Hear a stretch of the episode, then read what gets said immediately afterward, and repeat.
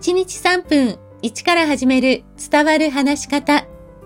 こんにちは。フリーアナウンサー、話し方講師、キャリアコンサルタントの三島澄江です。番組をお聞きくださいましてありがとうございます。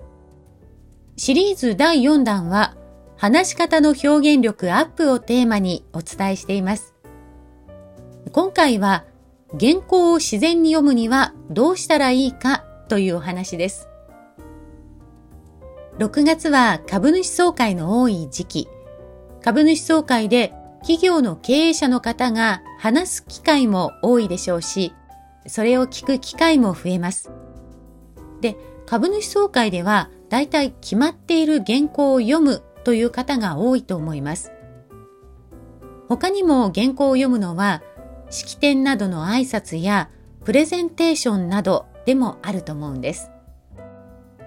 あ、と国会答弁などでは先に用意された原稿を政治家の方は読んでいますよね。でもそのような読み方を聞いていると疲れたり眠たくなるということありませんか？その大きな理由は原稿を読むと不自然なイントネーションになって文章の意味が成立しなくなるからなんです。どういうことって思いますよね。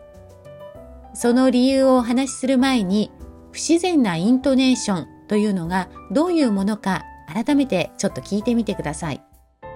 次のような冒頭の挨拶を原稿を見ながら読むとこんな感じになります。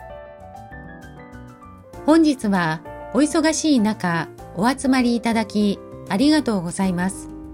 では、これより本会を開催いたします。何卒よろしくお願い申し上げます。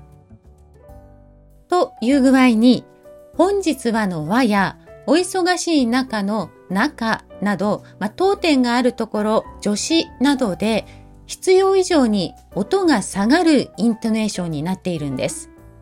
で、こういうイントネーションというのは自然に会話をしている時にはなってないんですけれども、なぜか原稿を読むとこうなってしまう人がほとんどです。